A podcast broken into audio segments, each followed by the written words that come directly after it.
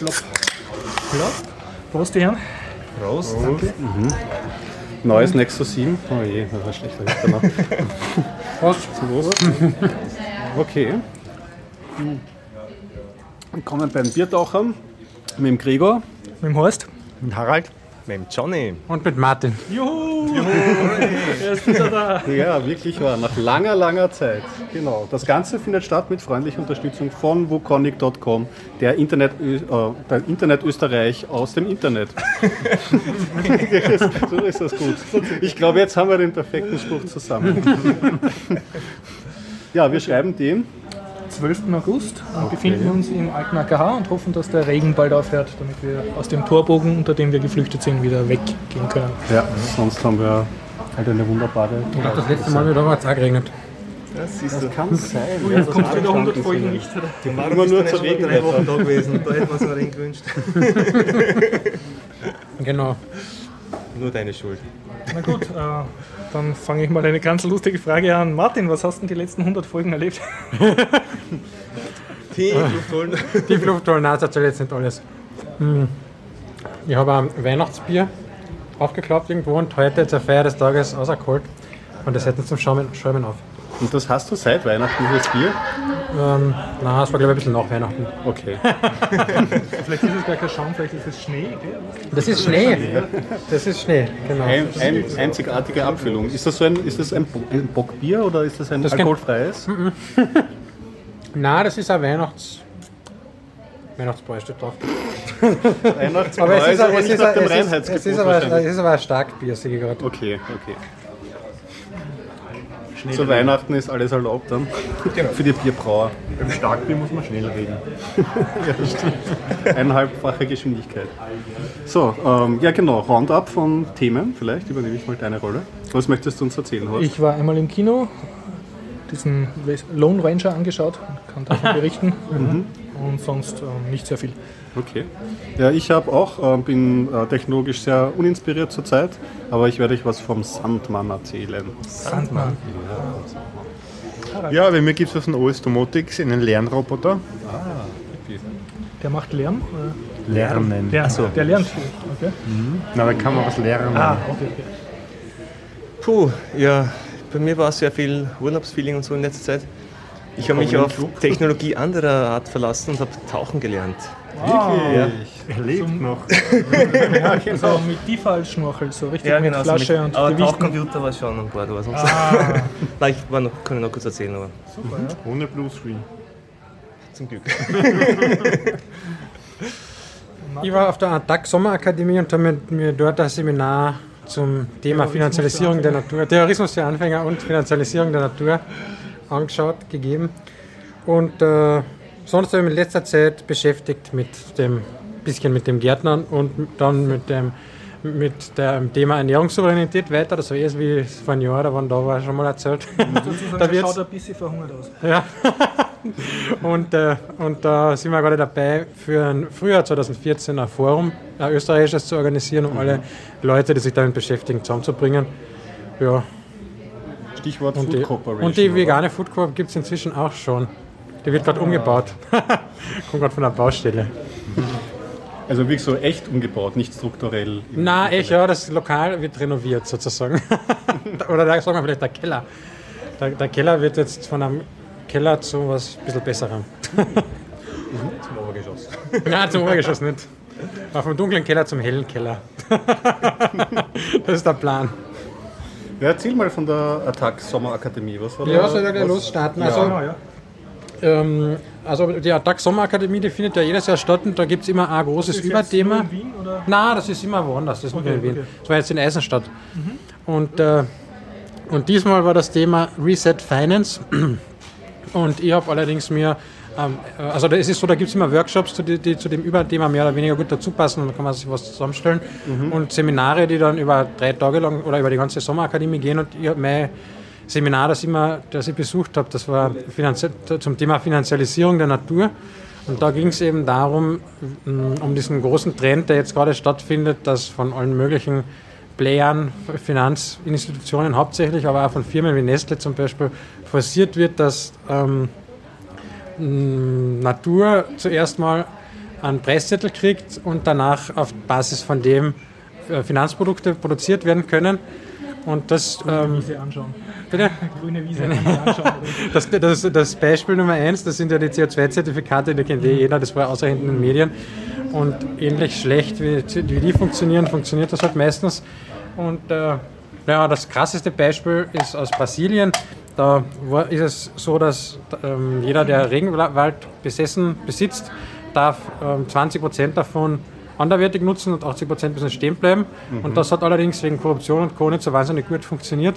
Mhm. Und deswegen haben sie es jetzt geändert. Man, es ist nach wie vor so, dass 80 Prozent stehen bleiben müssen, aber diese äh, 80 Prozent müssen nicht am eigenen Grund sein, was, was dazu führt, dass jetzt Leute, die Re Re Regenwald kaufen, der komplett abgelegen ist, wo man sowieso nie die 20 Prozent nutzen kann, weil man erst Straßen hinbauen müsste und so weiter. Und mhm. ihre 20 Prozent von dort quasi an die verkaufen, die, wo abgeschlossener Regenwald ist, das brauchen. Und im Endeffekt ist viel mehr Regenwald abgeholzt wird als jemals zuvor, aber dafür ah, funktioniert es. Autsch, genau. Ja, und da gibt es halt so das nächste große Ding. Also ein Beispiel sind da, wenn, wenn Straßen gebaut werden in Deutschland oder Österreich, gibt es oft Ausgleichsflächen, wo halt neben der Straße irgendwie Biotope sein sollen und da wird es jetzt schon langsam knapp. Mhm. Und man kommt nicht mehr, es, und, und, und, da wird jetzt überlegt, wie man das anstellen könnte, dass, dass man diese Ausgleichsflächen anderswo baut oder stehen lässt, besser gesagt. In der Mitte vom Neusiedlersee ja, zum genau, in der Mitte vom Neusiedlersee. Im, Im Schilf ja, am Mond, genau. so eine Dinge. Und, äh, Bergwerken hat man, glaube ich, auch Platz. Ne? Ah ja, genau, das ist sicher auch ein spannendes äh, Ökosystem. Ja, genau. Man kreativ wird. Ja. Genau, und jedenfalls Öko Ökosystem. die vierte Dimension angesprochen, ja. in der Vergangenheit, also mhm. dasselbe Grundstück. Aber ja. Oder in die Zukunft eigentlich. Ne? Versprichst du das in 100 Jahren? Genau. das, ja. das wäre noch was. Das machen wir am Finanzmarkt eh gerne. Nachdem die Autobahn wieder abgerissen ist, Naturschutz kommt wieder grün. Na, genau, nachdem die Autobahn abgerissen ist, ist Urwald. Genau. So in 500 Jahren. Future Options. Ja, ja da ähm, gibt es halt verschiedenste, unter anderem Österreich, Staaten, Firmen und sonstige Organisationen, auch Naturschutzorganisationen, das ist ganz spannend, die sich dafür einsetzen, dass endlich mal der Wert von, von Nationalparks und so mhm. äh, beziffert wird damit äh, man dann vielleicht so auch noch mehr Staatsschulden aufnehmen kann oder so, weil ja dann dieser Wert zusätzlich mhm. auf der anderen Seite von der Bilanz steht oder so. Und äh, die Naturschutzorganisationen sind also aus dem Grund dafür, dass sie sagen, wir haben unsere riesen Nationalparks zum Beispiel und wenn wir die dann haben, dann haben die einen gewissen Wert. Mhm. Aber das Problem ist, dass, das, dass es eigentlich keine Beispiele gibt, wo das gut funktioniert und nur Negativbeispiele. Und wenn man sich anschaut, welche Firmen da dabei sind bei solchen Initiativen, Nestle zum Beispiel, dann, mhm. da, oder Banken und so, dann kann man sich schon legen, dass die nicht unbedingt ähm, Nationalparks erhalten wollen. Sie abholzen, Geld machen. Ja, und das genau. legitimiert. ja, das ist eher spannender Punkt. Systeme, um es zu legitimieren. Ne? Mhm. Und äh, äh, dieser Prozess, der dazu notwendig ist, dass man überhaupt diesen Preiszettel draufbringt, sozusagen auf, diese, auf, auf die Natur oder auf die Ökosysteme oder was auch immer man genau hernimmt, die, ähm, der hat auch noch einige Nebeneffekte, weil ja dazu ist zum Beispiel notwendig, dass das ganz genau kartiert ist, wo was ist mhm. und ähm, eine Methode gefunden wird, überhaupt wie das Ganze ähm, bemessen, bemessen werden kann. Genau. Und, und da gehen dann halt oft große Änderungen einher mit der Art und Weise, wie die Natur genutzt wird. Das krasseste Beispiel ist, jetzt, ist ja einfach das Grund von Almenden zu Privateigentum wird zum Beispiel. Das ist ja schon mehr oder weniger abgeschlossen, kann man sagen, der Prozess. Der ist aber Jahrhunderte alt, ja, genau. Prozess. Ne? so wird es dann mit anderen Dingen auch funktionieren. Sollte übrigens jeden auch ähm, PC-Freak interessieren, weil das äh, ein Thema ist, das auch die Creative Commons Sache betrifft. Das eben, ich glaube, mhm noch kurz vor Beginn der Industrialisierung, wie der Staat stärker geworden ist, hat in Europa angefangen, dass die äh, also Gemeindeweiden und diese All Allgemeingüter, die halt dem ganzen Dorf gehört haben, das Vieh zu treiben, sind dann meistens von den Adeligen oder den, den aufkommenden Bürgerlichen halt dann äh, privatisiert worden. Und es, es, wurde sozusagen Landreformen gemacht. Und da gibt es auch schon von damals ähm, so finanzkapitalistische Studien, die, die haben das Unglück der Commons sozusagen. Also dass sozusagen sich niemand für die einsetzt, obwohl jeder kapiert hat, dass das dem ganzen Dorf gut geht, aber es hat halt keiner nutzen können und kapitalisieren können und dann gehen es halt unter und Europa hat eh irgendwie überlebt. Also, aber das kann man eigentlich übertragen eigentlich auf Sachen, wie, die jetzt in der äh, freien Software-Szene uns wichtig sind. dass das genau. eigentlich auch so gehen könnte. Ne? Also wenn, wenn sozusagen die Kapitalisierung von gewissen Dingen, die wir jetzt als gegeben und gratis annehmen, einmal Mode macht, so wie du jetzt sagst, da bei Naturschutzgebieten, ja, dass das dann meistens für diese Gebiete nicht, äh, nichts Gutes ist oder für die Allgemeinheit eigentlich auch nicht unbedingt was Gutes. Genau, das, der Tragedy of the Commons geht ja so, dass, die, ähm, da, da, äh, dass alle Bauern so egoistisch sind, dass sie so viel wie möglich dieses Commons nutzen und äh, deswegen so die Theorie dahinter ist, kann nichts anderes passieren, als dass eine Übernutzung stattfindet und das Ganze deswegen untergeht. Aber das ist inzwischen auch schon empirisch, glaube ich, widerlegt. Es gab jedenfalls ähm, einen Wirtschaftsnobelpreis, wenn ich mich richtig erinnere, der eben für diese Untersuchung, ähm, die, äh, wie heißt das, überreicht wurde, dass ähm, mehr oder weniger Bauern miteinander reden können, so ungefähr. Jetzt habe ich leider den genauen Namen vergessen, wie, was da. Das haben die auch was ein, ein sehr war. traditionell gewachsenes äh, Netzwerk von genau, Traditionen genau, und Regeln und Tabus, die, das einfach auch dazu dient, eben so eine Überweitung oder eine genau. Überausnutzung zu regulieren. Genau, und deswegen passiert das nicht unbedingt, dass die Übernutzung stattfindet. Aber das war halt das Argument, das dann dazu geführt hat, zu diesen Privatisierungen. Und das haltet sich bis heute noch ganz gut. Ja, aber das ist ein ziemlicher Nieder... Also es zieht ein bisschen runter, dieser Vortrag oder dieses Seminar, oder? Haben Sie auch Na, man kann... Perspektiven... ja, es, ähm, das, es ist tatsächlich so, dass sich jetzt verschiedene Netzwerke eigentlich in ganz Europa bilden, die sich mit dem Thema genau auseinandersetzen. In der Zivilgesellschaft sozusagen, das geht jetzt gerade los. Und äh, hm, was man konkret dagegen tun kann, ist natürlich eine schwierige Sache, weil das ja auf internationaler Ebene jetzt mal verhandelt wird.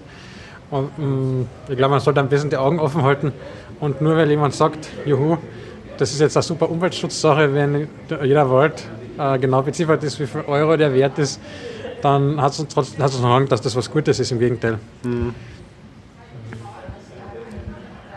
Ja, und dann ist halt, ähm, wenn, wenn man, was weiß ich, zum Beispiel beim Alpenverein ist oder so, kann man ja dort mal anfragen, was die davon halten, dass Berggipfel ähm, mal mit einem ähm, kommodifiziert werden sollen oder in Wert gesetzt, wie es so schön heißt. Und äh, weil gerade der Alpenverein könnte ja zum Beispiel auch sagen, das ist super, weil dann ist endlich mal äh, schwarz auf weiß zu lesen, wie, wie wertvoll unsere Wanderwege und was auch immer ist. Ja. Aber was dann weiterhin damit passiert, muss man da immer im Auge behalten. Mhm, Wenn es einmal beziffert ist, dann, genau, dann weiß man nicht, was für, was für böse oder gute Geschäftsmodelle sich entwickeln. Dass du Wanderwege ansprichst und Altenverein, der ja hauptsächlich auf freiwillige Arbeit beruft. Mhm. Diese ganze Wegmarkierung und Weginstandsitzungen sind ja oft Freiwillige, die mhm. das machen und nicht, nicht sehr oft bezahlte Firmen. Und gerade äh, wenn man dann das kapitalisiert, wie du sagst, und sagt, ja, der kostet so und so viel, ist einer der Effekte, der wird oft nicht bedacht, dass dann sofort ähm, Leute, die bisher freiwillig etwas getan haben, sich dann daraus zurückziehen. Mhm weil sie dann sagen, ja okay, wenn das euch so und so viel wert ist und das, das ist jetzt ist geschätzt meine und meine Motivation. Arbeit ist nicht geschätzt worden, dann warum soll ich da jetzt dafür arbeiten? Ne? Verständlich, ja. Und, und ja, es entstehen dann ja. Kräfte, die natürlich dahinter ein Geschäftsmodell suchen und sehen, weil jetzt hast du nämlich einen Preistafel mhm. und es beruht ja immer darauf, ich kaufe was ein um einen niedrigeren Preis und verkaufe es um einen höheren Preis. Das ist die Marktwirtschaft. Ne? Äh, der Kunde kann aber nicht mehr entscheiden, ne, der Wanderer, mhm. sondern es entstehen dann Firmen, die das haben wollen kennen dann normalerweise die richtigen Leute, um es auch zu bekommen. Und ja, und ja. dann entstehen plötzlich Geschäftsmodelle und plötzlich musst du für die Wanderung was zahlen, Mautwanderweg. Ja, Micropayment beispielsweise. Ja, genau. An jedem Flatterbacken Ding können ja, genau richtig was. Wenn man nur, wenn man die 4 Cent sich nicht mehr leisten kann, dann verschwinden die Signs halt mitten im Wald. Das ist halt mal unangenehm. genau. Oder noch besser, die gibt es gar nur noch, wenn man durch so Augmented Reality durchschaut. Richtig. nur noch mit Google Glass. Die Park-Sheriffs und dann gibt es die Wander-Sheriffs. ja, wir lachen drüber, aber ja. wenn Geschäftsmodelle entstehen, wird das überlegt. Ne?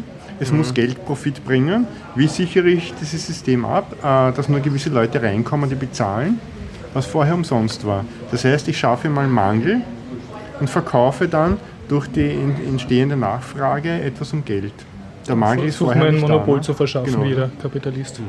Ich finde, es gibt noch eine super schöne Parallele zur äh, freien Softwarewelt, mhm. nämlich wenn sich das einmal durchgesetzt hat, dass jeder Wanderweg bemautet ist und irgendeiner Firma gehört, die den verwaltet und maintaint und so, dann wird es auch heißen, ja, ähm, ihr habt keine Chance, da jetzt irgendwie selber einen Nationalpark zu verwalten mit Wanderwegen, weil wenn das keinen Preis hat, hat es auch keinen Wert und dann wird sich ja keiner darum kümmern. Also es wird dann total unmöglich gemacht, auch von der, von der Vorstellung, dass da einfach Leute sich jetzt zusammenfinden und da gratis arbeiten, wie bei freier Software. Wie soll denn das gehen? Da, diese Argumentation kennen wir alle von der Computerszene. Das, das heißt, ja, freie Software, das ist immer nur Liebhaberei und da wird nie was Innovatives und Gescheites entstehen, weil ja kein finanzieller Anreiz dahinter ist. Man wird sich auch nie wer finden. Ja, das ne? ist anstrengend. ich glaube, genau das. Warum ist dann Google so reich? Das ist ja freie Software. Google? Ja, das Betriebssystem Android. Das, aber nicht, nicht Google selbst. Ne? Naja, aber fast die, die gesamte Software ist frei. Ja, also das ist, wie, also ich weiß schon, also wenn man den, ich, bin auch auf das bizarre Argument oft getroffen in, innerhalb meiner Arbeit, dass irgendwie so ähm, ja, offene Software zerstört Arbeitsplätze.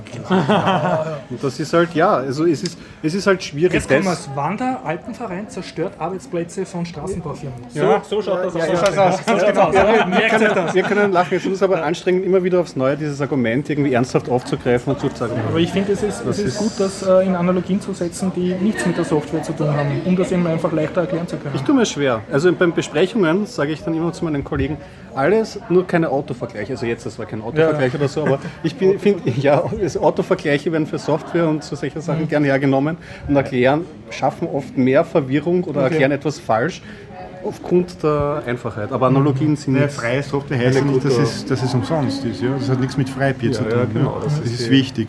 Sondern freie Software bedeutet ja, dass man gemeinschaftlich eine Software produziert und gemeinschaftlich die Sourcen und die, und, äh, die Benutzbarkeit äh, in der Gemeinschaft fördert.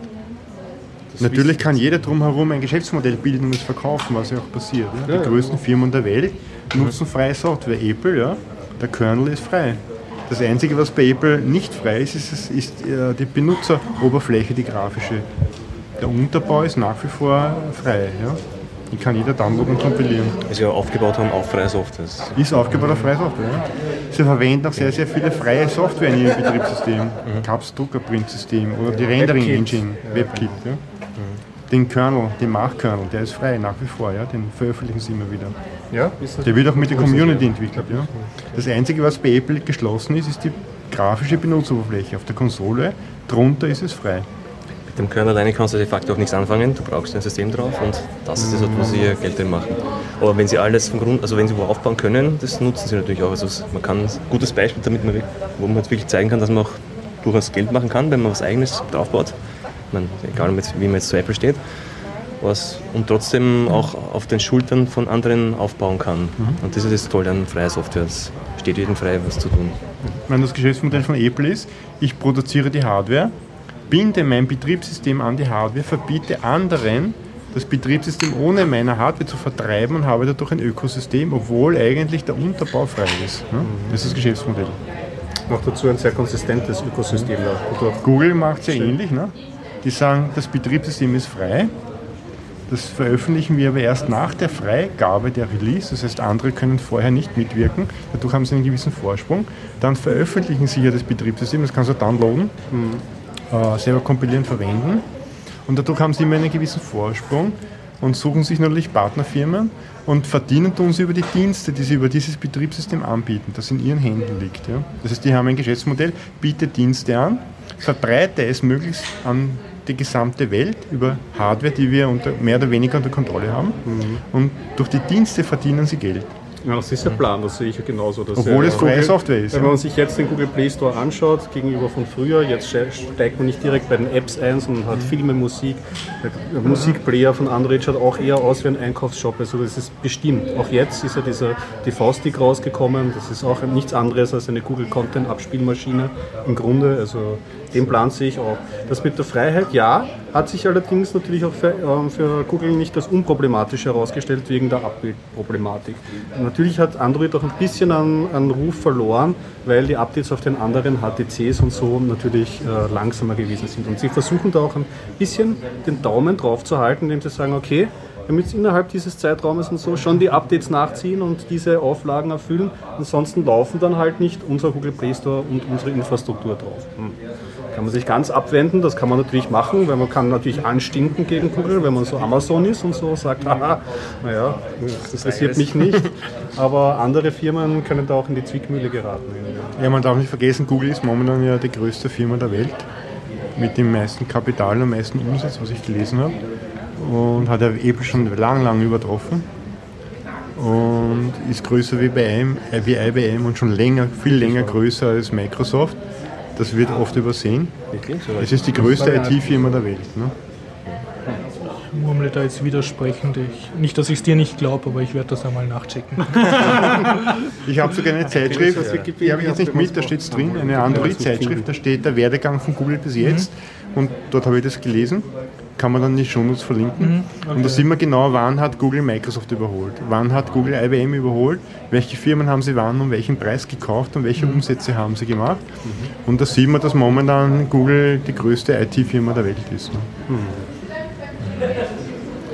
Und die, das Interessante ist, das passiert still und heimlich natürlich, das bemerkt man so ja nicht, weil es ist ja alles frei als Benutzer und im Hintergrund wird das vermarktet. Ne? Das ist das ist halt das, das Geschäftsmodell von Google. Ja. Ihr Ziel ist es, jedem Menschen auf der Welt ein Smartphone in die Hand zu drücken, dann kann jeder Mensch auf der Welt ihre Dienste nutzen. Und wenn es ein freies System gibt, dann gibt es mehr Leute, die Smartphones nutzen können, gibt es mehr Hersteller, die Smartphones bauen können.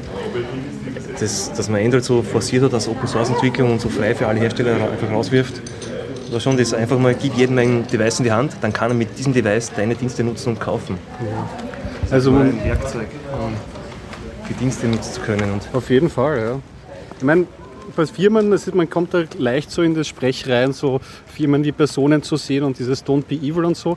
Aber jetzt zu sagen, nachdem sie so ein paar Sachen zugedreht haben, sie sind evil auch nicht. Man kann sie noch immer an ihren Daten messen. In letzter Zeit hat es halt ein bisschen schlecht ausgeschaut halt. Dieser Druck auf Google Plus hin, das, das Abdrehen gewisser freier Austauschformate, das war halt, also Austauschformate, ich spreche über das Java, mhm. das XMPP. abgedreht. Wobei, sie haben es angekündigt abzudrehen, aber ich habe da noch einen Kontakt. Geht's noch? Es geht noch.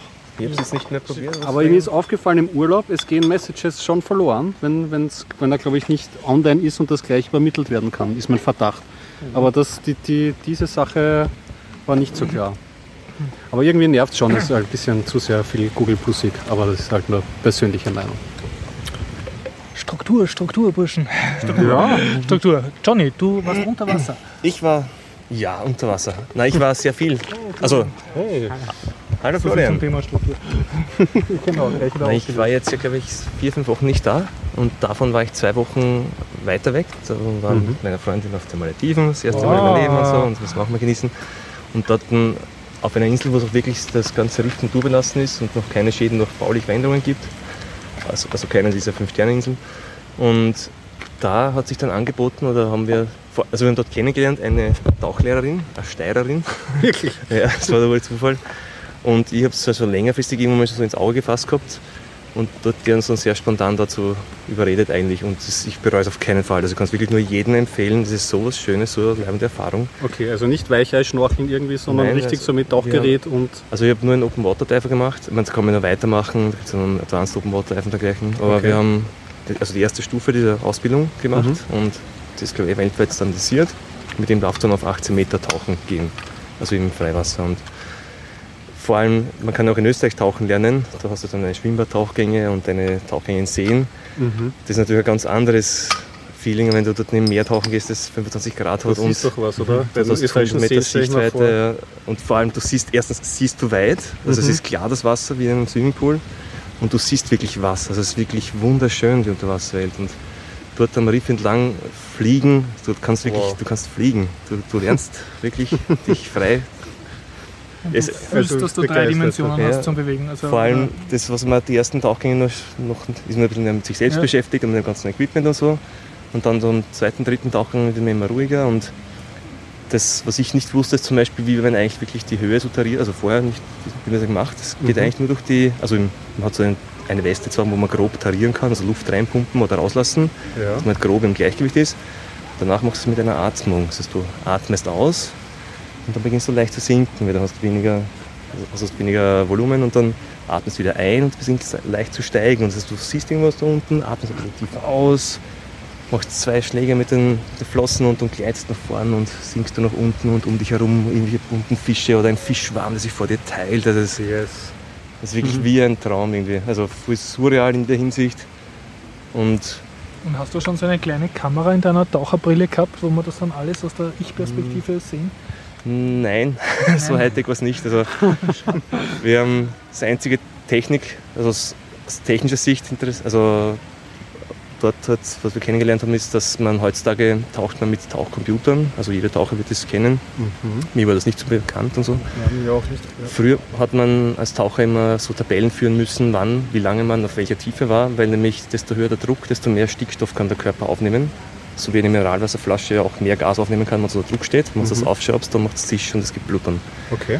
Wenn du es im Extremfall zu lange Stickstoff aufnimmst und dann auftauchst auf niedrigem Druck, also auf Oberflächendruck, bilden sich im schlimmsten Fall auch Bläschen im Blut. Und das kann man auch so Modellen halt vorausberechnen und deswegen die Zeit begrenzen. Also man sagt, man bleibt nur so lange, jetzt muss ich rauf, sonst habe ich zu viel Stickstoff im Blut und kann nicht mehr auf Anhieb auftauchen. Das ist diese Taucherkrankheit, genau, ist die, die Filmen oft gezeigt werden. Musst du dann auch in einer gewissen Höhe dann wieder bleiben eine Zeit lang? Oder? Also als als Sporttaucher oder Hobbytaucher mhm. taucht man immer so, dass man jederzeit auftauchen kann. Aha. Und dein Tauchcomputer hat genau diese Aufgabe, dich dauernd darauf hinzuweisen. Der sagt, okay. er dauert noch 10 Minuten und dann fängt er zu vibrieren und zu piepsen an und jetzt mhm. musst du ein bisschen raufgehen, sonst du hast du... Also im Prinzip ist eine Stoppuhr. Ja, nein, nicht eine Stoppuhr, der misst nämlich die Zeit und den Druck. Ach so, okay. Zum Beispiel, du hast so 18 Meter und der sagt jetzt nochmal ja. 5 Minuten und gehst okay. auf 10 Meter und auf einmal hast du viel mehr Zeit. Ach so, weil, in einer, Zone. weil genau, näher an der Wasseroberfläche das länger. Genau, aber mhm. trotzdem macht man, also auf macht man ein paar Meter unter der Wasseroberfläche, also fünf Meter mhm. unter der Oberfläche, noch einen drei Minuten Sicherheitsstopp und das gewöhnt man sich immer an. Weil das Ganze nur Rechenmodelle und jeder Körper ist anders gebaut und du nimmst mhm. den Stickstoff vielleicht langsam auf oder schnell auf, dass man sich mal noch eine Toleranz quasi da, also Sicherheitszone, es geht eher sehr mit großer Sicherheitspuffer gerechnet und dergleichen, aber es, mhm. man macht immer aber Was machst du in den drei Minuten? du stehst dort einfach so rum und wartest und schaust.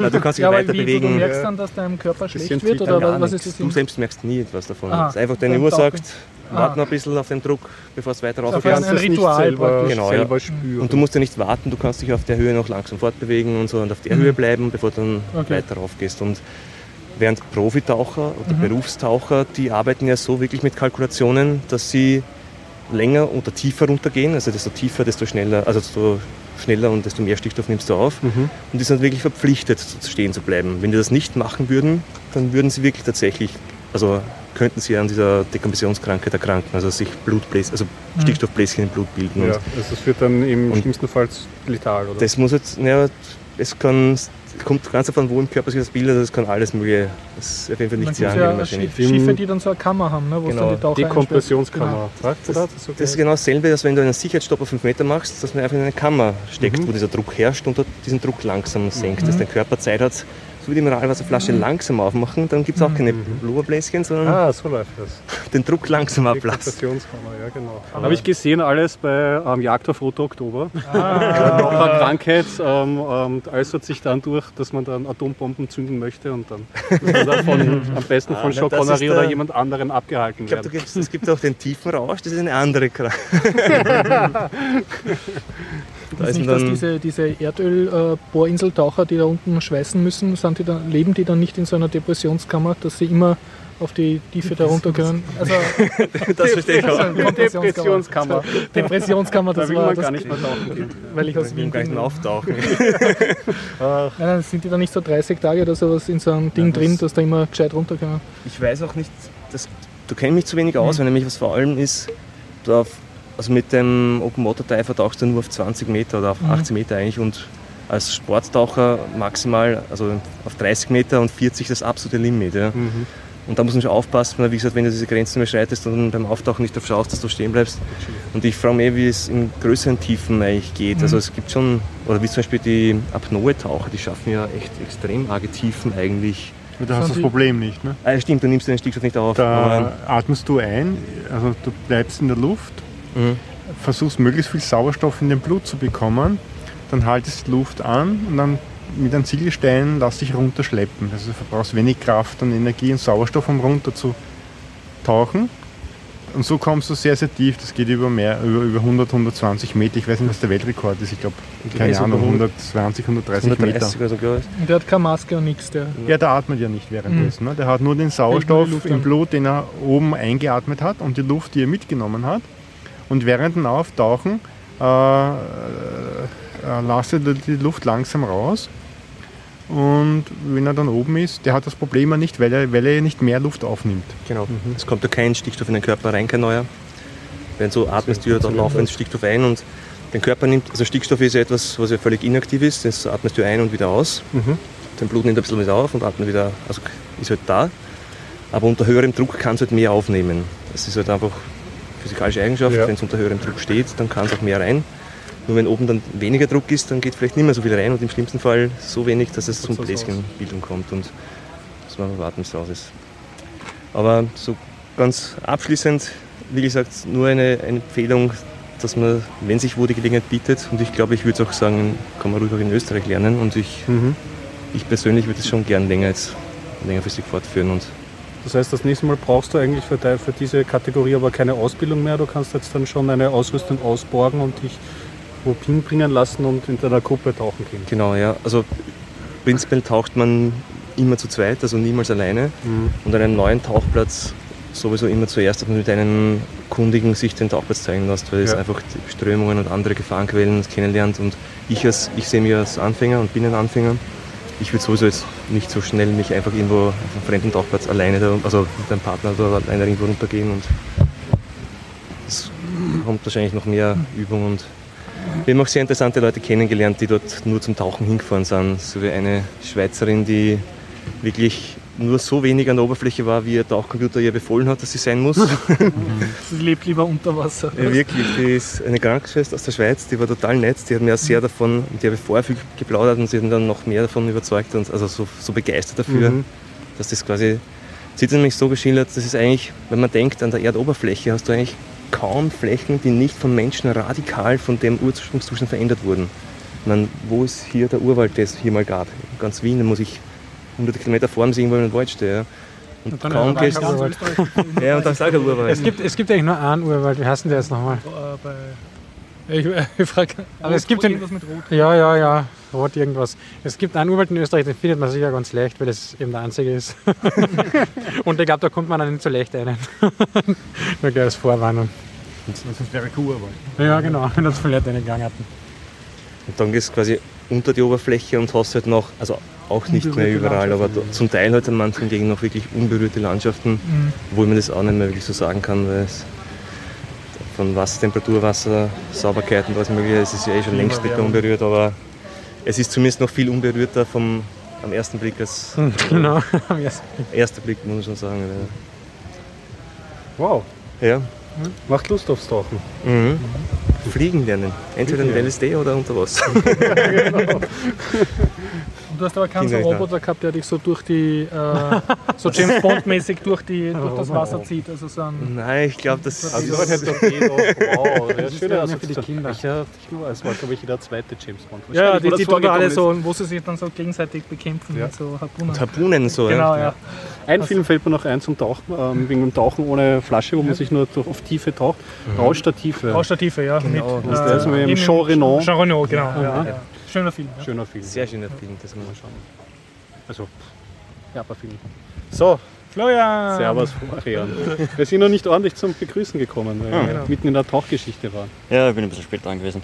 Hi. Ich habe eine neue Domain, und habe viel zum Arbeiten gehabt. Neue Domain? Ja, ich habe mir geheim, eine extrem geheim. So, ah. Extrem geheim.at. Nein, das ist ein Org-Domain. Extremgeheim.at. Ja. Extrem geheim. Na, das ist Org. äh, ist-total.org. Ist-total.org. Ist, ist total.org. Das war die einzige, die noch frei war, weil irgendwie Ur-Org und Voll-Org war alles schon verlegen gegeben. Mhm. Haben ist total geholt. Und was tust du jetzt drauf? Ja, meine Website, alle meine Sachen, Mail-Account mhm. später. Okay. Es funktioniert sogar schon, mein, mein Mail-Account, das macht der, hat der Hopp schnell eingerichtet. Du da, tust du das ist weiterleitet eigen, nur. eigenbetriebenen Mail-Account an? Naja, der Mail-Account ist nur eine Weiterleitung auf den in der Arbeit, okay. den im Grunde auch ich betreibe dort. Aber das da dann hast du einen eigenen Dort ist ein eigener Mail-Server und alles. Und das wow. kommt nachher später auf einen anderen Server wieder ein eigener. Ich weiß nicht, ob ich den selber mache oder bei wem anderen. Naja, in diesen NSE-Zeiten vielleicht eigenes E-Mail eh nicht die schlechteste Wahl, oder? Ja, nicht nur deswegen habe ich schon immer gehabt jetzt. Bitmäßig haben wir auch schon besprochen. Ja, genau. ja, ja. Und jetzt hat der Ding, habe ich gelesen oder gehört, der Peter Sunde hat jetzt auch irgendwie ein Projekt ausgerufen eines NSE-sicheren Message-Clients. Ich weiß nicht, Hellsinn oder irgendwie so. Naja, andere, ich weiß nicht, aber ich meine... Android, Android und iPhone-App, die jetzt so hip ist. Ich habe das von Leuten gehört, denen hätte ich nicht zugetraut, dass sie sich damit beschäftigen. Die Das war doch. Das, das ist dieses Closed Source Ding, was eigentlich auch nicht vertrauenswürdig wäre. Nicht CryptoCat, oder? Wo sie die zu kurzen Schlüssel irgendwie Nein. haben. Diese, genau, ist jetzt verschrien worden, nachdem es eingehend geprüft wurde von Leuten, die sich auskennen, dass es doch nicht so sicher ist, nur weil es Open Source ist. Das kann dem anderen nicht passieren. Die sind closed. Da wird man verhaftet, wenn man es prüft. Zumindest in Deutschland. Wirklich? Welche Hackertool? Ja, wie war das? WGET ist ja jetzt beim Manning auch ein Hacker-Tool. Nein. Ein, einer der Anklagepunkte haben sie, äh, irgendein, weil er WGET verwendet hat, als irgendwie illegal ist, was auch immer. Zusätzlich zu den normalen Veröffentlichungsanklagen. Was, was, wollen Sie noch alles verbieten? Ich meine, Linux. Der, das ist, ist das noch nicht verboten? Linux ist ein Hacker-Tool, glaube ich, oder? Ja. ja. auf jeden Fall. Ja, ist das nicht in Frankreich? Wäre das verboten gewesen, wo sie die, die starke Verschlüsselung verboten hatten? Weil da sind ja böse Sachen drin. Beim Manning ist es wirklich so, dass, dass der Punkt Computer Fraud auf das ähm, Punkt aufsetzt, dass er wirklich Weget verwendet hat? Oder ist das Nein, das ist nur ein Punkt. Ein also, Punkt. Okay. dass er was äh, Sachen veröffentlicht und so weiter, das kommt sowieso. Aber es war noch irgendein Punkt drin, dass er ein Tool verwendet hat, um die Sachen runterzuladen. Aber die Sachen waren alle ihm zugänglich, sie hätte mit dem Webbrowser runterladen können. Ja, wo ist der Unterschied? Ist der Webbrowser Gar nichts eigentlich, nur dass es äh, das Weget halt effizienter ist dabei. Oder ich weiß es nicht. Weil sie Chrome und andere Browser nicht verbieten können und wie geht wahrscheinlich vielleicht besser, keine Ahnung. Das können sie auch nicht. Gesucht, was sie irgendwie an Anklagepunkten zusammenfinden und ich meine, ich kann ja jeden also wegen irgendwas verklagen, wenn ich möchte. Ja, ja E-Mail. Ja, ist eine andere Frage. Was Dürfen durchs, ja. Ne? Wie, wie, wie war diese Firma, die da so furchtbar eingefahren Linbit, ist? Nein, wie, wie Lava, Linux Lavabit. sich auf irgendwelche alte Unix-Lizenzen noch Ach so, SCO. SCO. Ja, SCO. die Trolle. Die waren was. Aber habt ihr das gehört mit Lavabit oder wie heißt Ja, das ja. Also Lavabit zur Erklärung haben wir noch nicht ah. angesprochen. Erklär mal. Äh, Was ist Lavabit? Ne, Lavabit war so ein anonymerer, sicherer, oder ich weiß nicht wie sicher wirklich, äh, E-Mail- Service, den hat auch äh, Snowden verwendet, um aus Russland dann noch Sachen zu veröffentlichen. Ähm, der hat anscheinend jetzt aber einen Besuch gekriegt von NSA-Leuten oder FBI, CIA, was auch immer. Mhm. Äh, und hat im Endeffekt jetzt den, den Service schließen müssen, an dem er jahrelang gearbeitet hat. Ja. Ähm, Wo sind die daheim? Auch am USA. Irgendwo. Er, hat, ja, er hat dazu geschrieben, er würde, jetzt, er würde niemandem mehr empfehlen, irgendwas zu verwenden, was die Server in Amerika hat. Und die, das Geniale daran war, er hat geschrieben, er hat nicht sagen dürfen, warum er es Genau, er hat, hat zweimal einen Antrag gestellt. Dass er überhaupt sagen darf, warum er das schließt, aber das ja. darf er auch nicht. Und dass er dann irgendwie einen der ersten Verfassungspunkte irgendwie ja. entsprechend was sagen dürfte. Ist nicht Amerika eine Demokratie Nein. gewesen? gewesen? Länger her. Gewesen. Und, und dann, das, was ja dann gleich drauf passiert ist, diese andere Firma, ähm, wie heißt sie jetzt, Silent Circle, hat auch... Silenced worden. Nein, die haben, die haben äh, quasi äh, mit vorauseilendem Gehorsam ihren E-Mail-Dienst ähm, eingestellt. Und zwar so, dass sie von einem Tag auf den anderen alle, alle E-Mail-Accounts gelöscht haben samt Inhalt, weil sie gesagt haben, das ähm, ist ein Sicherheitsproblem für unsere Kunden, wenn wir die Daten weiterhin haben. Weil jederzeit die amerikanische Regierung anklopfen könnte. Und die verkaufen eben ähm, verschlüsselte Kommunikation für Shampoo, Tablets, Smartphones. Und die anderen ähm, Produkte, die sie haben, sind eben vom Protokoll her so aufgebaut, dass sie, dass sie, dass alles verschlüsselt ist, scheinbar auch die Metadaten. Müssen und, Sie da nicht eigentlich auch noch eine Abhörschnittstelle sowieso einbauen? Da gibt es ja schon Gesetze dafür. ja, jetzt wahrscheinlich schon. Dazu. Wahrscheinlich merkt man. Ja, nicht nur das, das ist ja in Deutschland auch. Äh, JAP oder wie, nein, was? Dieser ähm, Anonymisierungsdienst andere, nicht Tor, sondern andere. Die haben in Deutschland Mixkaskaden gehabt und mussten dann eine Überwachungsschnittstelle für die Behörden einbauen. Mhm, damit das okay. Ja, das habe ich letztes Mal hier erwähnt. Also eigentlich müssten die ja dann sowieso schon eine Schnittstelle drin haben. Die haben die Server in Kanada stehen. Ah! Ich glaube, das ist der Schmäh. Das erklärt ja. Mhm. Und für die Demokratie ist es sehr wichtig, dass man sich auch dass man auch miteinander kommunizieren darf, ohne dass man Angst haben muss. Mhm. Ja?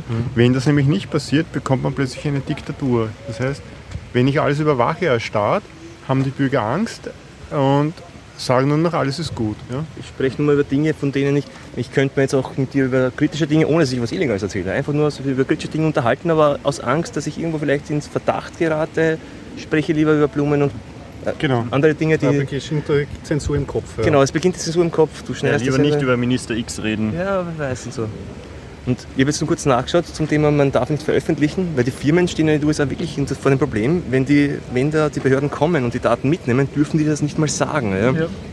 Und die eine Firma, die haben wir nämlich letztens gelesen, AirSync, die machen auch so IT-Dienste.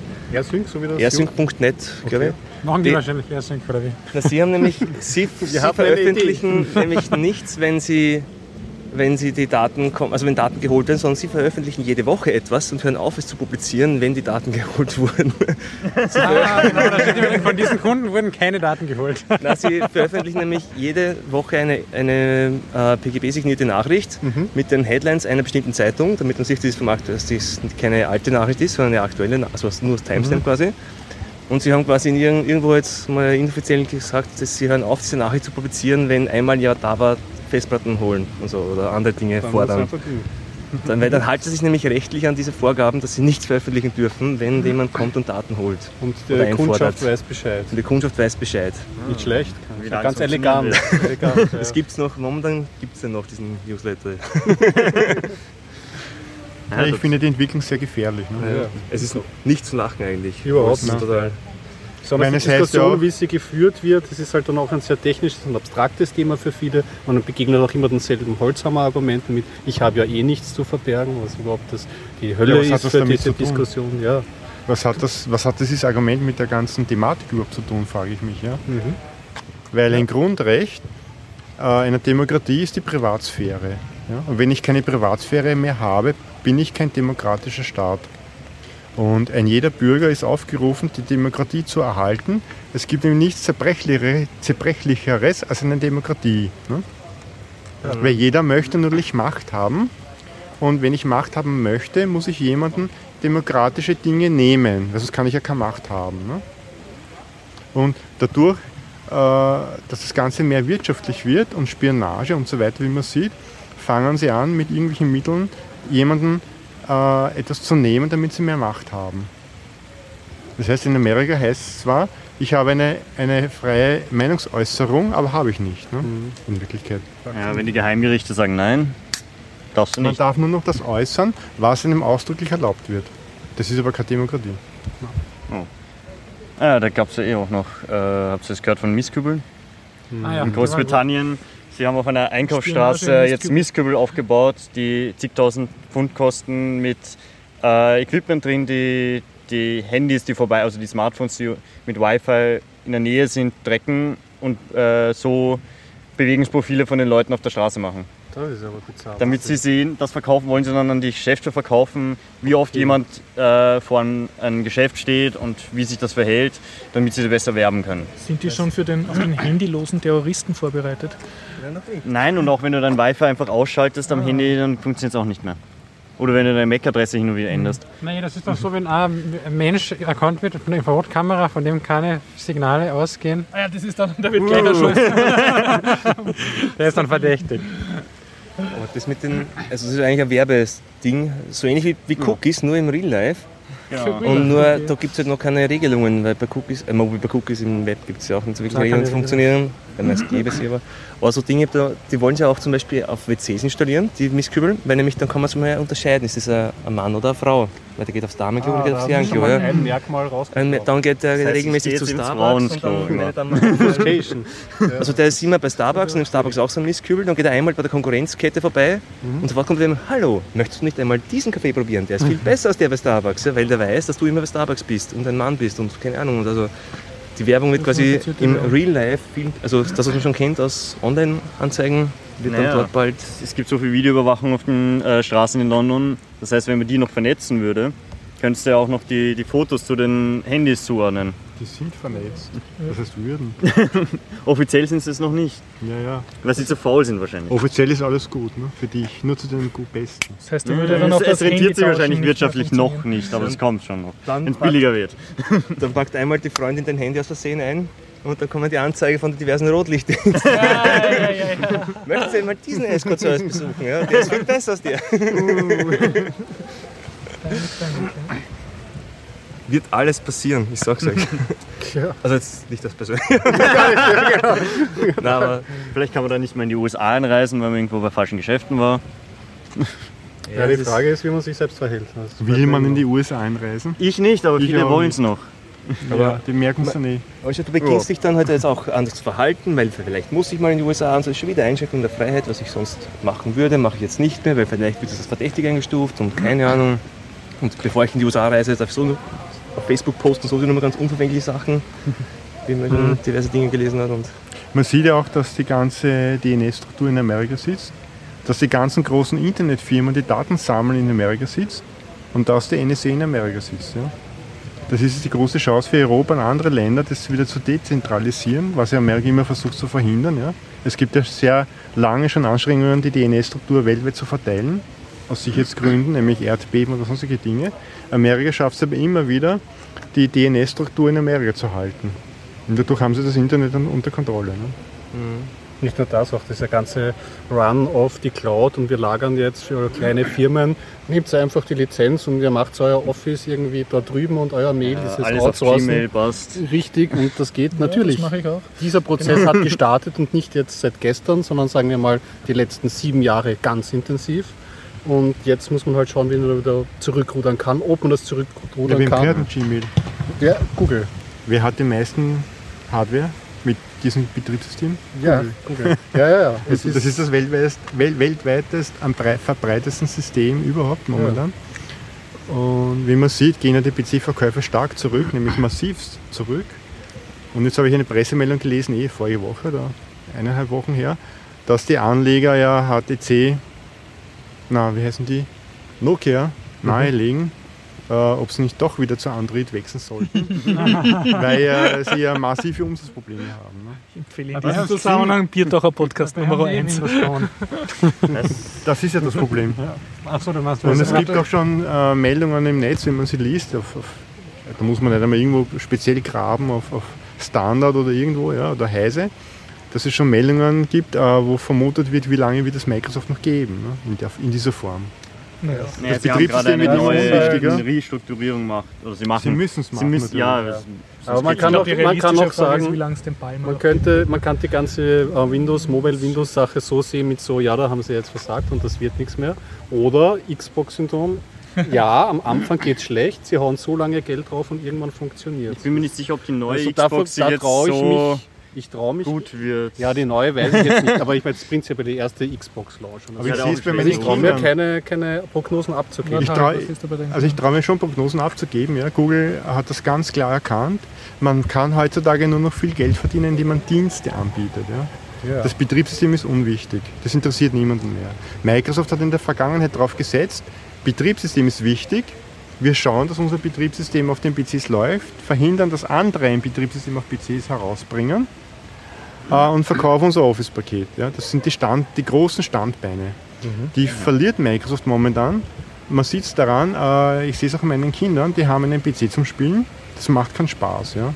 Da tust du stundenlang installieren und Updates holen und dann irgendwie ja, das eine Spiel blockiert das andere Botch, Spiel. Ja, ja, sie, haben, sie haben ein Tablet, da klickt man auf diesen, wie heißt das, App, na App, so heißt es mehr. Play äh, Store. Play Store ne? mhm. Dieses Spiel cool. möchte ich haben, klick und man kann fünf Minuten später spielen. Ja. Und ich kann auch morgen wieder spielen, übermorgen und kann mir sagen Spiele muss, für einen Profi-Player ist das nichts. Ah, die neue Generation. Die sind keine ja, ja, das stimmt, das stimmt. Die Kinder sind keine Pro-Profi-Player. Aber die, aber die, der Großteil der Spielerszene ist nicht genau. äh, Pro-Gamer. Das ist nur eine ganz kleine Nische. Es war immer nur eine Nische. ich sage, so ich bin Casual Gamer und da ist viel Mist da und ich hätte gern vielleicht eine Konsole, aber ich bin mir auch nicht so ein Gamer, dass ich es mir kaufen würde. Ich weiß nur, dass dieser Markt sehr groß ja, ist.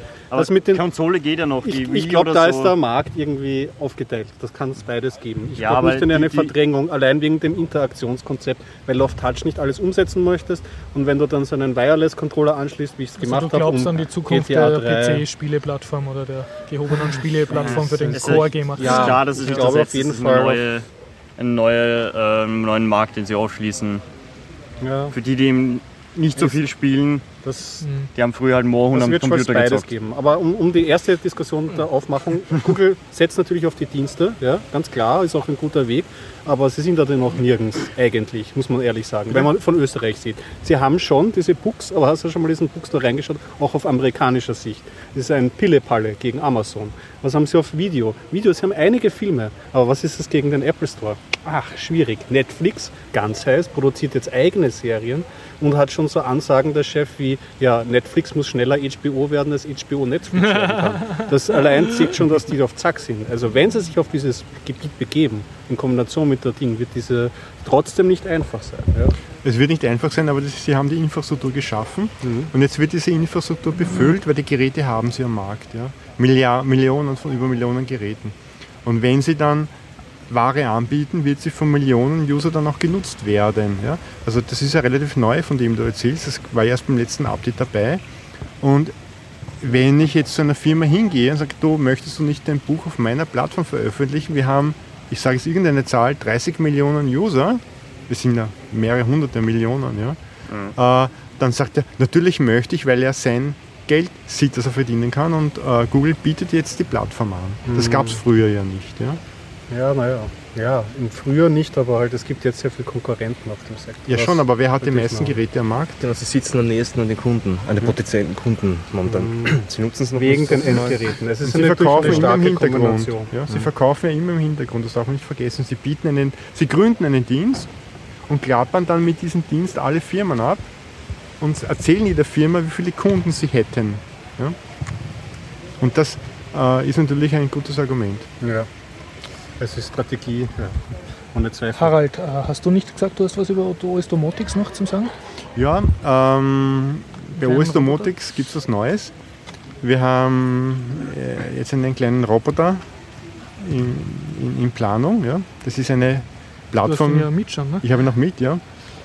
Da sieht man so eine kleine Schachtel. Mhm. Oh. Ein Lernroboter. Hey. Und zwar es gibt einen Lernroboter, da mhm. gibt es die Firma Harex mit Doppel-X. Die bietet solche Lernroboter an. Die sind recht günstig. Und dieser Lernroboter, den ich hier mit habe, das ist ein Linienroboter, der kann Linien nachfahren. Das ist ein Bausatz. Und wenn man den zusammenlötet und schraubt, dann kann dieser Roboter Linien folgen. Das Interessante ist jetzt, da ist ein normaler, ein kleiner Chip drauf, der nur ein, nur ein paar Undgatter hat und der steuert diesen Roboter. Ja. Mhm. Man kann diesen Chip aber rausnehmen natürlich und in die Fassung was eigenes reinstecken und kann dadurch die Motoren ansteuern und die Sensoren. Da kommt dieses OSD Merkur-Board drauf und dann kann ich in diesem Merkur-Board ist ein ContiGOS drin mit einer virtuellen Maschine, die vom Clifford und dann kann ich natürlich über Python oder grafische Programmierung äh, diesen Roboter steuern. Das heißt, und du baust dein eigenes Gehirn, den Chip sozusagen aus und lässt deine eigene Software auf diesem Ding laufen. Genau, weil da ist ja keine Software oben, nur eine Hardware-Gatter. Mhm. Das tauscht man aus und steckt das Merkur-Board rein und kann dann mit der Software diesen Roboter dann steuern. Der, Job ist, der Chip ist gesockelt, das heißt, man, das, man, kann das ganz einfach rausgehen. Das wird von der Firma anscheinend auch unterstützt, dass man das. Ja, es gibt von dieser Firma auch einen, einen anderen Roboter, der unterstützt wird, ihn zu erweitern. Mhm. Und äh, der macht auch.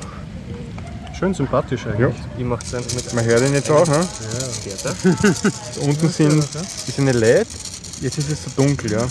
Äh, wenn man dann die eine LED zuhaltet, dreht sich das andere Rad und das beruht darauf, wenn er eine schwarze Linie sieht, äh, ändert er immer die Richtung ja, und fährt dieser Linie nach.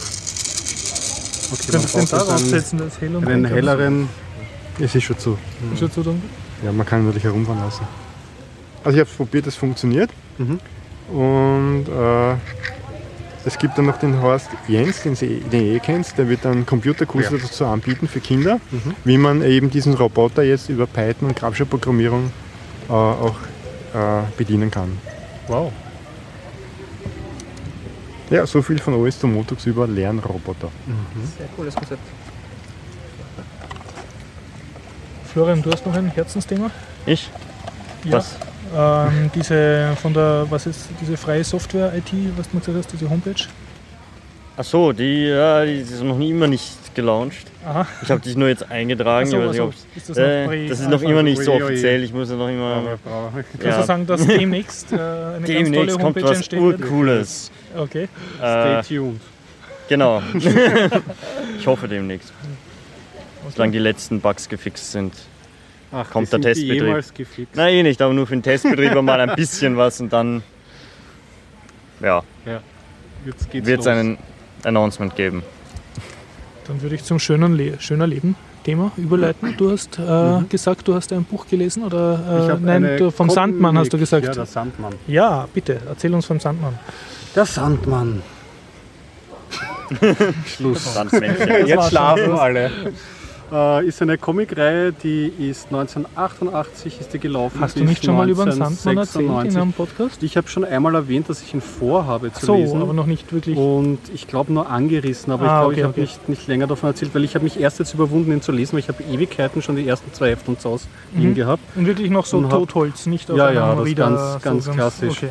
Schaut ja ziemlich traurig aus, die Comic-Szene am Tablet und so. Es ist, ist noch nicht der große Markt dasselbe Problem wie immer. Du kannst dir irgendwie Apps kaufen von den mhm. großen Verlagen. Also wo es dann DRM eingesperrt nur ihre Sachen Genau, das macht keinen Spaß. Lizenziert ja. eine Zeit lang, eine begrenzte Zeit. Außerdem muss man sagen, es ist ja, es ist ja witzig mit den, mit den Medien, also witzig, aber mhm. interessant. So Bilder beispielsweise, so von Malern gemalte mhm. Bilder, hat man gerne im Original. Da ist die Kopie eigentlich ziemlich, äh, also kann man zwar digital kopieren, die du meinst eine Kopie, haptische aber man Kopie möchte eigentlich das Original haben. Okay. Das hat am meisten Wert. Und beim Comic ist es schon ein bisschen eine Abstufung davon, auch was Grafisches, auch was, was ja, Haptisches nicht, aber, äh, aber da hätte man auch, also mir geht es zumindest, da hätte man auch lieber das noch in Papier als. Du musst lieber ein Papiercomic als ein PDF. Richtig, genau. Okay. Beim, beim Buch beispielsweise, da hält sich dann schon relativ mhm. die Waage, werden die EPUBs nicht so schlecht verlegt teilweise. Also, ja ja, naja. Und, und du hast ihn ähm, jetzt schon gelesen oder du bist noch dabei beim Es umfasst insgesamt 2000 Seiten in oh. 70 Bänden, na 76 Bänden. Du hast, du hast dann etwas vor dir. Ich habe schon ziemlich viel mhm. hinter mir, weil ich bin, ja. glaube ich, bei Band 66 oder so, also die letzten 10 Bände fehlen mir noch. Du weißt, aber eh, es, es, gibt, es gibt Leute, abgeben. nicht hier jetzt beim Biertaucher-Podcast, aber es gibt Leute, die haben ein Real Life und so. Und Familie ja, ja, das Beruf funktioniert. So. Die Leute, die im Real Life unterwegs sind, die müssen in U-Bahnen sitzen und da gibt es nichts Schöneres als ein Comic. Ah, okay. Zumal das ja auch ziemlich einfach zum Auf- und Zuklappen und rein- und rauslesen oh. ist. Du fährst aber viele Uhren. Ja, ich fahre viele Uhren. Ja, ja, ja, Jahreskarte. Vom 6. Du fährst immer im Kreis. Ja, ja, na, da, die U4 bis zum 13. raus so, und dann wieder in den okay, okay. Das ist, ganz, das ist eigentlich mhm. ganz praktisch. Das kann man ganz schnell in Standby und wieder einschalten. Ja, das, das ist das Praktische. Genau. Wien braucht dringend wie Berlin so eine Rundlinie, ne, wo du ewig im Kreis fahren kannst. Sehr schön. Klein in London, ich auch. Das ist angenehmer. Ich bin schon ein paar Mal stecken Und dann den Literaturwaggon. Ne? Vielleicht so ein Nachbar oder Transip oder so. Schlafwagen, genau, mit der, oder mit der Comic Lounge. Die Österreich-Karte. Die Österreich-Karte, genau. Jedes Mal nach Innsbruck und zurück. Mhm. Da kann man viel lesen. Mhm. Und vor allem, da funktioniert das Internet eh nicht gescheit, das gescheiter man liest was. Genau. Bei der Weststrecke manchmal geht es bis Salzburg, aber ja. nicht gut. Ja, der Südbahn geht so berichten. Der Südbahn geht es gar nicht. Ja. Naja, das stimmt, das stimmt nicht. Ich bin von Kärnten unterwegs gewesen nach Wien mhm. und habe dann versucht, ich bin weggefahren äh, vom Geldal, ja. also hinter Hermagor von Dellach weg. Ja. Für Nicht-Österreicher Quadratprovinz, also Provinz und von in der Provinz nochmal Provinz, habe ich richtig? Ja, genau. So okay. drei Häuser und ein Händemaß und so, ja. Und habe versucht, äh, bis Villach den Bierdacher Podcast downzuladen. Ich, ich also, mich. Da, da gibt es den Geldal Zubringerzug, da kann ich dir sagen, das funktioniert einmal nicht. Ja? Der, also, kein, der, ist offline, oder was? Der ist nicht offline, sondern dazwischen sind Lücken, wo das Handy umschaltet, dann geht es in den Timeout und man hat die Hälfte des Podcasts und das Ganze beginnt von neuem. Ja? Ah, Was für einen Client verwendest du? Äh, äh, brauchst du einen besseren Warum kann der kein Resume? Carcast, ja. Können die kein Weil er freie Software ist, die kann nichts. Ja, der Keyboarder kann das glaube ich auch nicht. Das ist das Problem. Man kann es man Da gehört eine kommerzielle App gehört Genau, genau. Er könnte schon, wenn du ihn beendest, kann er wieder resumen, aber nicht, wenn er einen Timer kriegt. Ja, die bräuchte man einen torrentfähigen. Die Realität ist, er hört dann auf und fängt hin und wieder wieder an und fängt wieder bei Null an. Ja? ja Horror. Und das funktioniert einmal bis Villach nicht von der Infrastruktur her. Wenn man in Villach ist, geht das dann relativ rasch. Ja? Also ab Arnoldstein hat man dann ruckzuck den Podcast am Handy, so bis äh, Westbahnhof. Das ist eine Station vor Villach Hauptbahnhof. Mhm. Und ich muss ehrlich sagen. Villach Westbahnhof, jetzt nicht Wien Westbahnhof. Es gibt Villach okay, Westbahnhof okay. und dann kommt man in den mhm. Hauptbahnhof. Also bis von Arnoldstein bis Westbahnhof hat man den Bierdacher Podcast, den ganz langen äh, mit 120 Megabyte locker heruntergeladen. Ja. äh, und dann, und dann, wenn man nach Wien fährt, äh, hat man recht große Strecken auf der Südbahn, wo man kontinuierlich wirklich ein gutes Internet hat. Also wenn man surft, ich habe mir dann auch unterwegs angehört, uh, die Bitcoins-Updates mhm. online. Das heißt, man, ich habe geklickt im Browser und ja. Play gedrückt. Und ja. Das hat recht gut funktioniert im Zug, weil er sich auch einen gewissen Buffer anlegt. Mhm. Es gibt nur ganz wenige Strecken, wo es nicht geht. Also zum Beispiel, es geht nicht ungefähr 15 Minuten beim Semmering. Mhm. Mhm, genau. Bei den längeren Tunnels hat man Probleme, bei den kürzeren nicht, weil er buffert. Und ähm, in der Steiermark gibt es eine kurze Strecke äh, bei dem Erzberg, wenn man vorbeifahrt, wo es auch nicht geht. Okay. Also ich muss aber sagen, zu 70 Prozent von Villach nach Wien hat man genügend Internetverbindung, dass man kontinuierlich irgendwas hören kann, surfen kann, e-mailen kann. Okay, das war direkt über 3G von den, vom Handy aus? Ja. Okay. ja. Weil mit dem WLAN in den Rail-Chats ist es ja auch so eine Sache. Das hat bei mir gar nicht fun ich gut funktioniert. ein paar Kilobyte Schlecht. pro Sekunde vielleicht geschafft in Richtung Salzburg, aber dann bin ich drauf gekommen, es liegt vielleicht am 5 GHz Netz, dass ja. das einfach verpackt ist. In 2,4 ging es. Okay. Das war irgendwie komisch, dass die 5 GHz anbieten im Zug. Wozu auch immer, wenn sie nur eine UMTS-Verbindung haben nachher.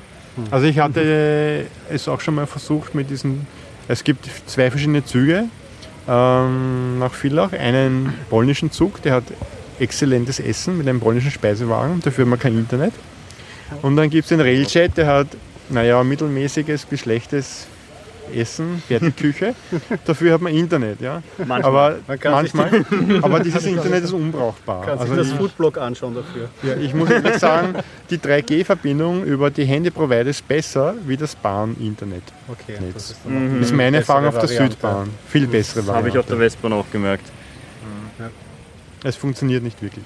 Also ich versuche den Railjet sowieso zu meiden, wo es geht, weil den, im alten ÖPP Intercity gibt es nämlich äh, ein Kinderspielabteil, das ist drei Abteile groß und das gibt es so in der Form im Railjet leider nicht mehr. Und das jetzt immer als Kinderspielabteil, da gibt es ja weder Steckdose noch Wi-Fi, aber dafür kann das Kind herumlaufen und man hat Zeit, tatsächlich einen Computer reinzuschauen. Herrlich.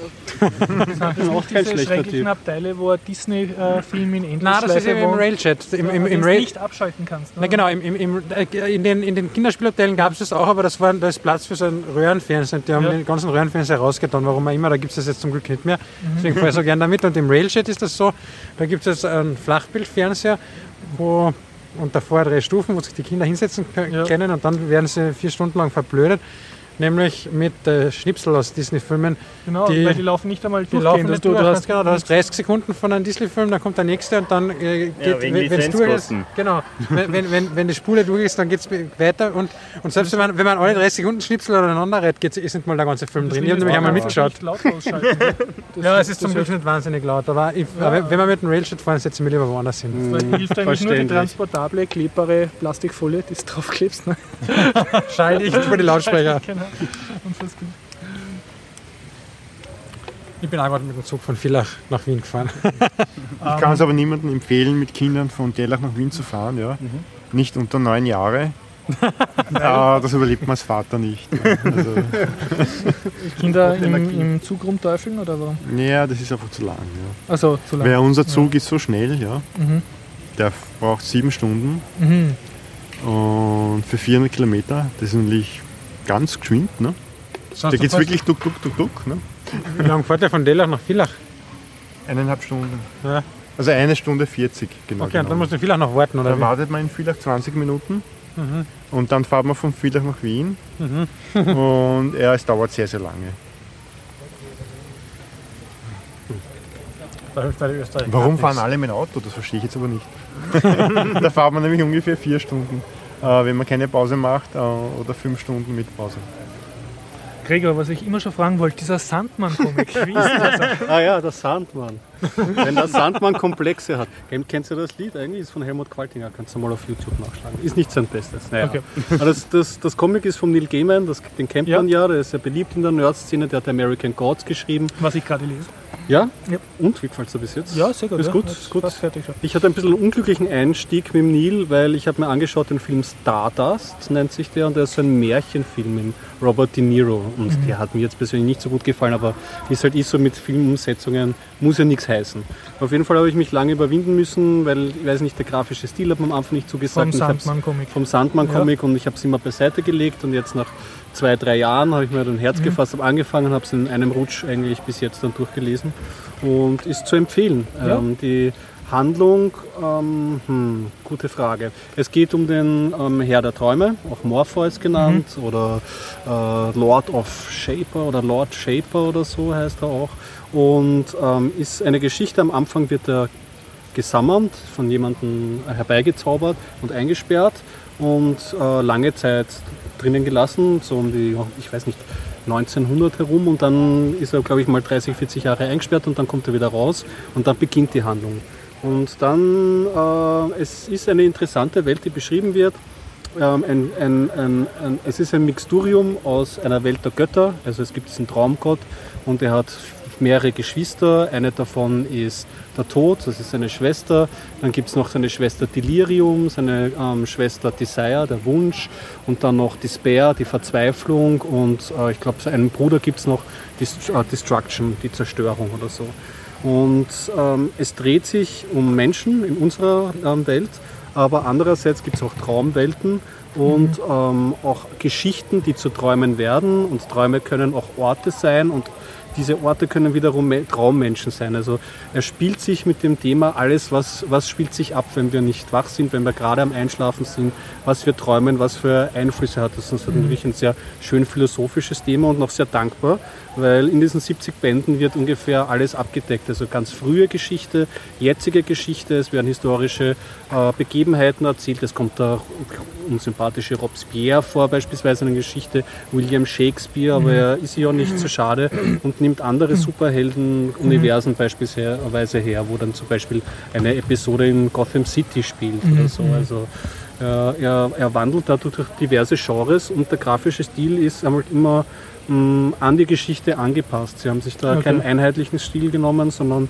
äh, wie gesagt immer pro Geschichte oder pro Zyklus springt das. Und es gibt halt so größere Abenteuer, die dauern so zehn Bände lang und kürzere Einzelgeschichten. Und ähm, ich, ich fand das sehr schön, es hat mich ein bisschen erinnert, so hochgefasst, äh, ein bisschen auch an die griechischen Sagen teilweise, okay. weil ähm, eben diese Göttergeschichte und wie sie auch ins Menschenschicksal eingreifen und so. Und es kommen auch teilweise so Referenzen vor, äh, wie zum Beispiel der Sohn vom, vom, vom Morpheus, beispielsweise der ähm, ähm, vom Orpheus ist der Orpheus, vom Orpheus und Eurydice, dieser Sänger, da gibt es eine griechische Sage, die sich darauf bezieht und so.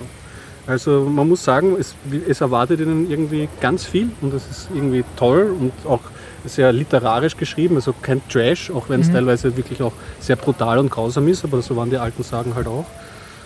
Ähm, auf der Negativseite ist halt 1992, der Morpheus selber schaut ein bisschen aus wie der Angel von, von Buffy irgendwie, also so schwarzer Mantel und ein bisschen wie der Sänger von The Cure oder so mhm. und hat so ein bisschen so das Emo-Dasein und in schlechten Augenblicken hat so ein bisschen was, ach, ich weiß nicht, was billig-mythologisches, pseudophilosophisches in den guten Augenblicken. Also wenn Sie zum Beispiel gibt es eine Episode, wo Sie ähm, im Lokal am Ende der Welt wo, ähm, sitzen und sich gegenseitig Geschichten erzählen, dann finde ich es wieder großartig.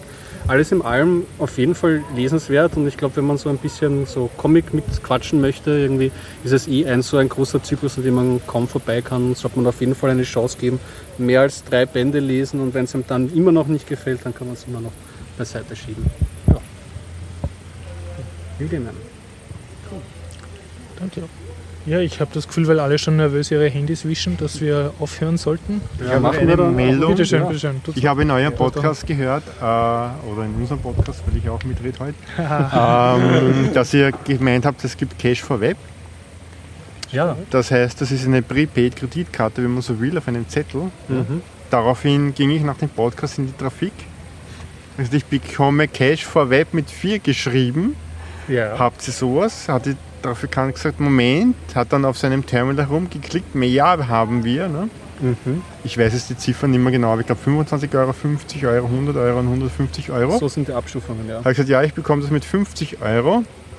Habe es dann bezahlt mit meiner Kreditkarte? Nicht mit der Kreditkarte, sondern mit der Bankomatkarte.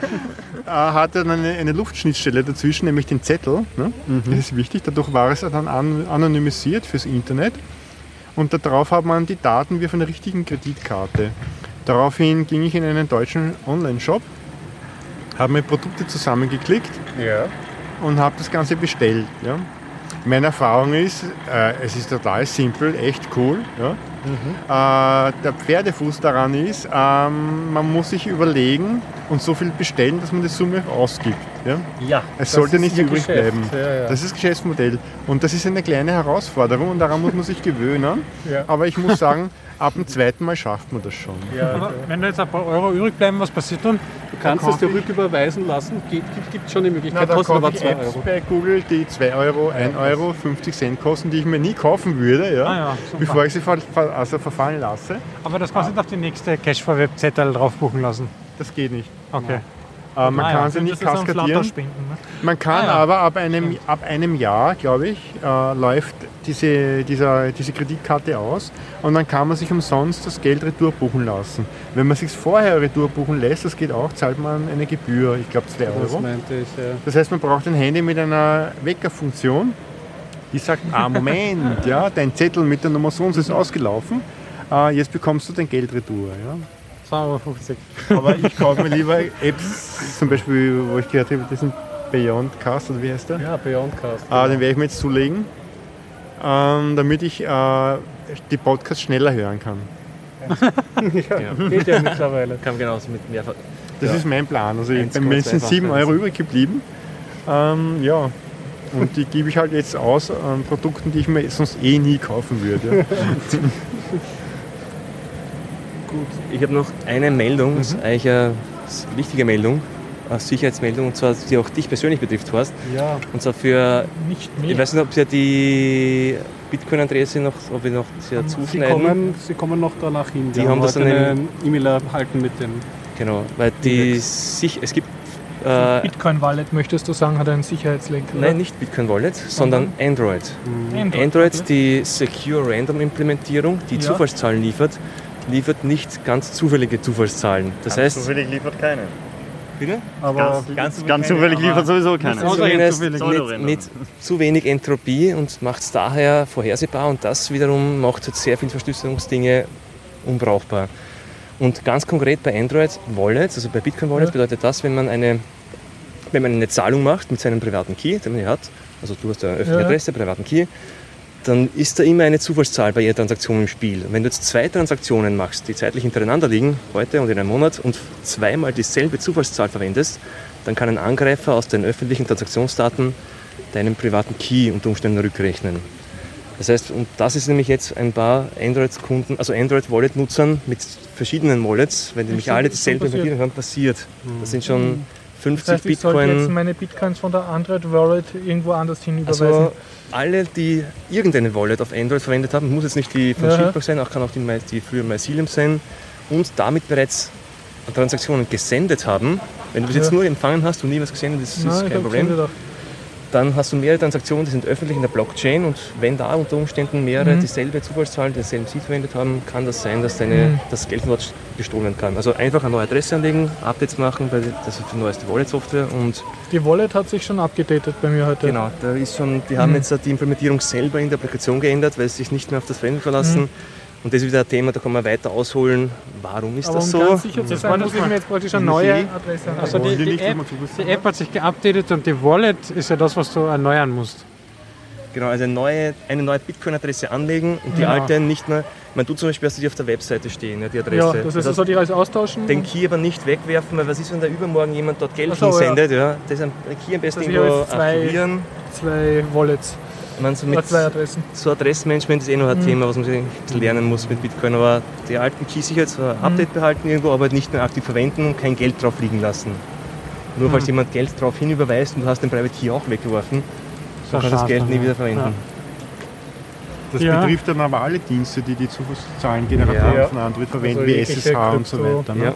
Oder also Verschlüsselung. Secure Random ist in Java eigentlich die Klasse, die dir jetzt wirklich die Pseudo-Zufallszahlen liefert, die du Oder gerne verwendest. und so weiter. Ne? Und das, es ist, Sie haben zumindest schon zwei Transaktionen, habe ich gesehen, selber, die was im Abstand von vier Tagen dasselbe Integerzahl geliefert hat. Mhm. Was irgendwie das klingt aber sehr eigenartig. Sehr arg ist eigentlich. Das ist nicht sonderlich random.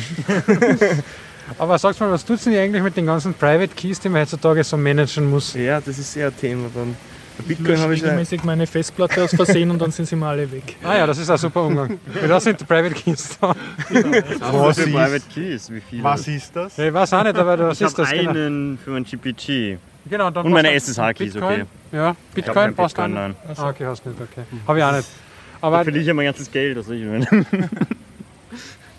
genau, aber da, vielleicht mag man verschiedene haben für verschiedene Dinge. Macht das Sinn? Na, ich glaube, es wäre gut, wenn, wenn du es, also GPG. Ja, für, für SSH. Für, für, für SSH für kann man ja. Dann, oder vielleicht für verschiedene. Ich habe zwei SSH-Keys, eine ist aber nur für meine, mein SDK. Ja. Da ist es wurscht, den kann ich neu bauen. Martin, das ist kein Problem. Wenn du mehrere Secret Keys hast, machst du dir bei Dropbox einen Account und dort tust du die alle in einer Textfile ja, ja, rein. In einer Textfile, und dann, auch genau. wenn du dir dann deine Festplatte löscht, kannst du das dort nachschauen. Na, aber immer gedacht, man kann es ins, ins genau. Reinspeichern und die Keybus-Datei in die Dropbox geben. Naja, du kannst sowieso die Keys selber sollst du sowieso verschlüsselt ablegen, die Private Keys. Ja, ja, aber... Und dann kannst du sie im Grunde, ja, wenn dein Passwort dafür gescheit genug ist, kannst du sie irgendwo hin synken. Am besten nicht mit der Cloud, aber mit einem eigenen Storage. ja, genau, weil wenn der dann, wenn der dann eingeht... Mhm. Ja, dann hast du noch immer das Original. Dafür ist ein Backup da. Ja, ja, genau, dann ist man wieder fürs Backup verantwortlich. Da bin ich, kein, ich, bin kein, ich bin kein großer Fan von Backups, aber machen, weil da, ja, aber da braucht so viel Disziplin dazu. vielleicht auch weg manchmal. Es gab ja, Leute, die ja, haben auf Mega Upload ihre Backups gehabt. Genau, aber man kann, man kann von der Masse der Menschen mehr nicht verlangen, dass sie ernsthaft Backups machen. ist leider so. Ja, aber sie tun es in der Cloud auch nicht ernsthaft. Ja, ja das stimmt natürlich. Es ist wurscht, wie sie machen. Meistens machen sie es gar nicht. Man könnte einen Backup-Ring aufmachen. Ich schreibe dir eine E-Mail mit allen meinen Secret Keys und du dem Johnny und der Johnny dem Harald und, und die E-Mail wandert dann immer im Kreis. Aufteilen.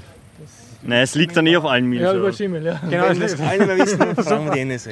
Genau, ja. Genau. Aber was du machen kannst, kauf dir einen Mac, nimm dir diese Time, nein, wie heißen die? Time Machine. Time Machine mit äh, Storage-Ding, was dann synchronisiert. Und dann ab das anstecken und dann, wie. Ein Backup-Problem.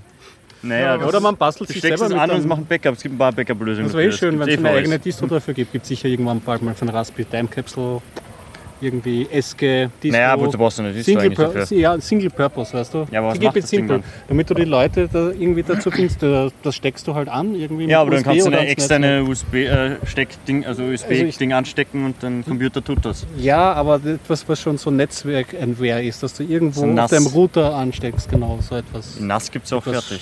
Ein, ein, Raspberry ist ja, scheiße ich, ich möchte, Ja, natürlich, aber ich, ich, ich, nein, das finde ich, find ich super als NAS. Ja, wenn du Zeit hast okay. Raspberry ist sowieso noch immer Z, oder? Ja, aber auch du, nicht nur zum Einrichten. Einrichten geht schnell. Ich habe mir meinen schnell eingerichtet, das bootet dann mein ho hoffentlich zukünftiges NAS, wenn ich wieder Geld habe.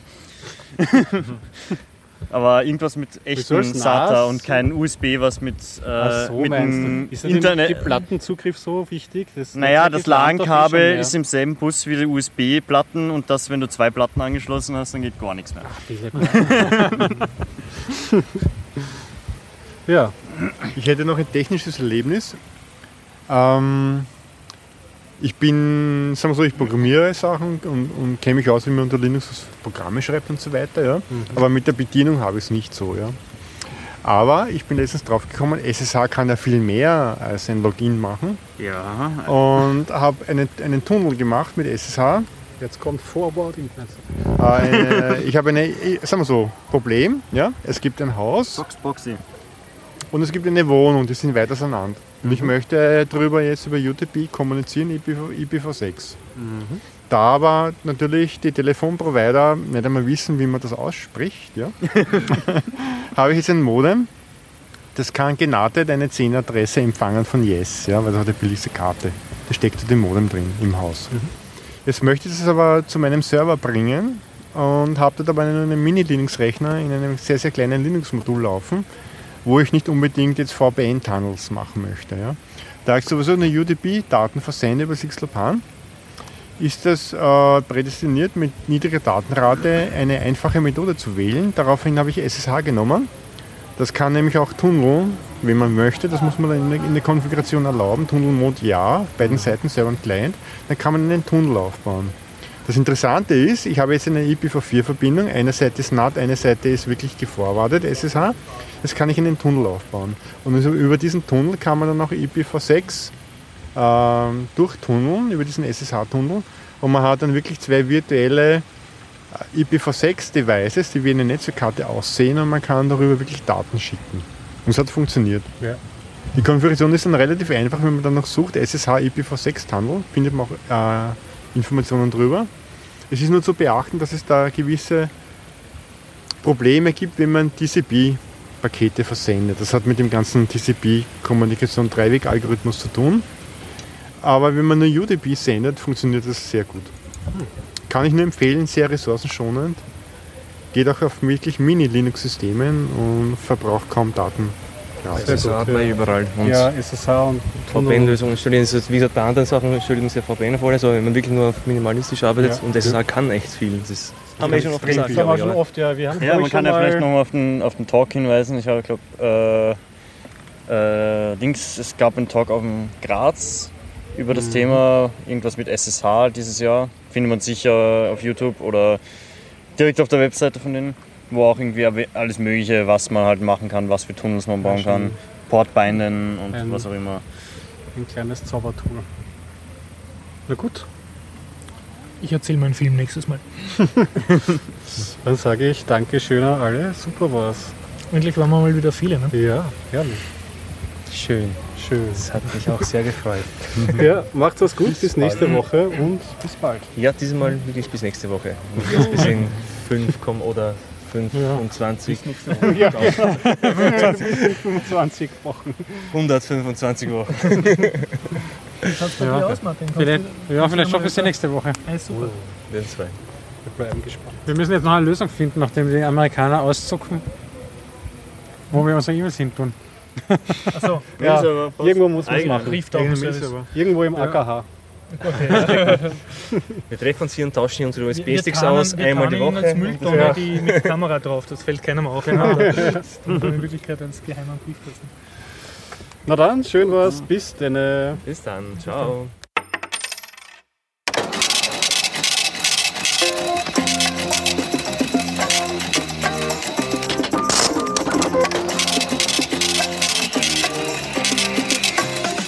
Wir berichten ausführlich über die Sicherheitsschwankung auf Android-Devices. SEC vs Pirated 40, Bitcoin ist Geld.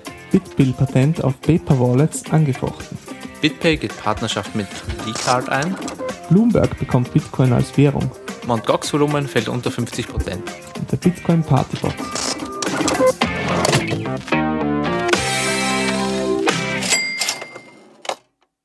Unsere neueste Folge findet ihr unter bitcoinupdate.com.